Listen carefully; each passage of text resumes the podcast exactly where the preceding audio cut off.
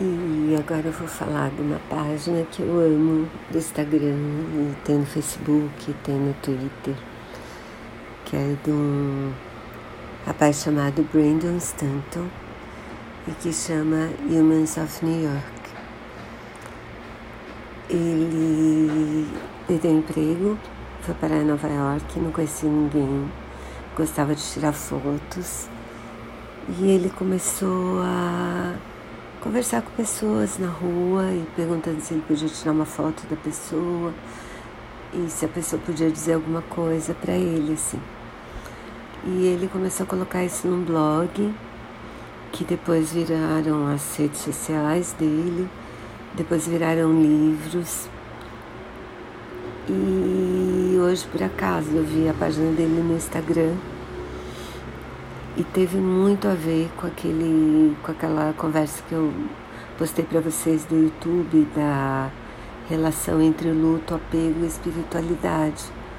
Porque o último post dele conta de uma mãe que perdeu a filha mais velha e aí ela conta desse luto, da, de descobrir a doença, que foi um câncer de ovário, de como foi se despedir da filha, a dor de vê-la indo, né? Assim, dos planos virarem impossibilidades e da filha ir.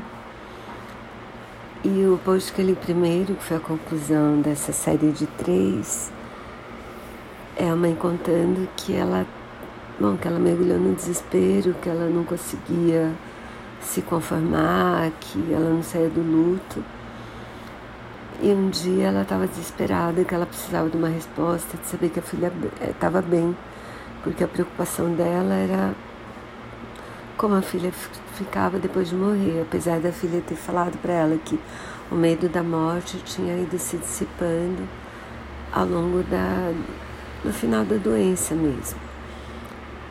E aí ela acha uma ela acha uma foto nesse dia de desespero completo, ela acha uma foto da filha Curruchinha vestida de anjo no dia das bruxas. E aí ela sabe que a filha está bem. E bom, é isso. Eu acho que super vale a pena acompanhar essa página, principalmente se você conseguir, assim, né? Se você falar um pouco de inglês para poder entender o que ele escreve na os textos, né, as histórias das pessoas. Mesmo assim, se não der para entender o que ele fala, não tem importância, porque as fotos também dizem muito. Né? Eu recomendo, assim, eu adoro essa página.